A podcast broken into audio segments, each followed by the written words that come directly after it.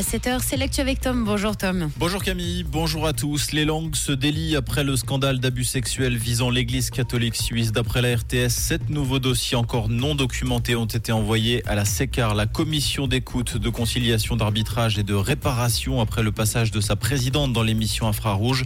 Pour rappel, la semaine dernière, une étude de l'université de Zurich dévoilait avoir documenté plus de 1000 situations d'abus sexuels dans l'église catholique en Suisse depuis le milieu du XXe siècle. Les gens du voyage installés à Aclan depuis ce week-end ont été appelés à partir sans délai. L'ordre d'évacuation a été signé ce mardi par le préfet du district de Morges.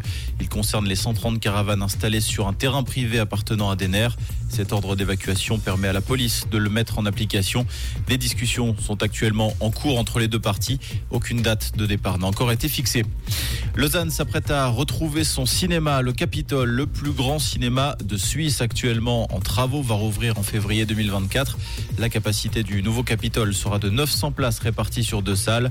Parmi les nouveautés, le titre de certains films sera inscrit en lettres métalliques. L'endroit proposera également un café.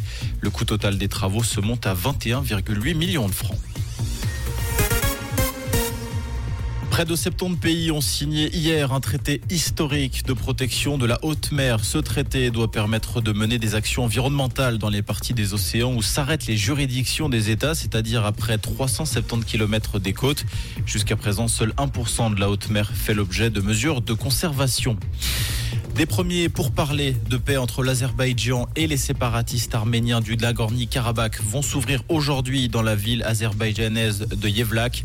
Selon le dernier bilan des séparatistes arméniens, les récents affrontements ont fait au moins 200 morts et 400 blessés.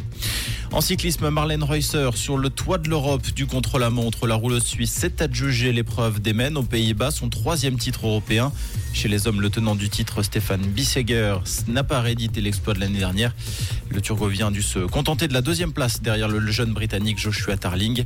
Le Belge Wood van Aert complète le podium.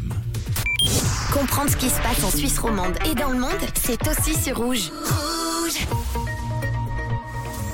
Côté ciel ce jeudi, ce sera pas trop mal. En matinée, on aura un joli soleil sur la région avec des températures qui restent douces. 13 degrés à Valorbe et au pont, la vallée de Joux et 17 degrés en centre de Lausanne avec des passages nuageux un petit peu plus denses cet après-midi sur le Jura et toujours ce petit vent bien présent sur la région. Une toute belle matinée avec Rouge.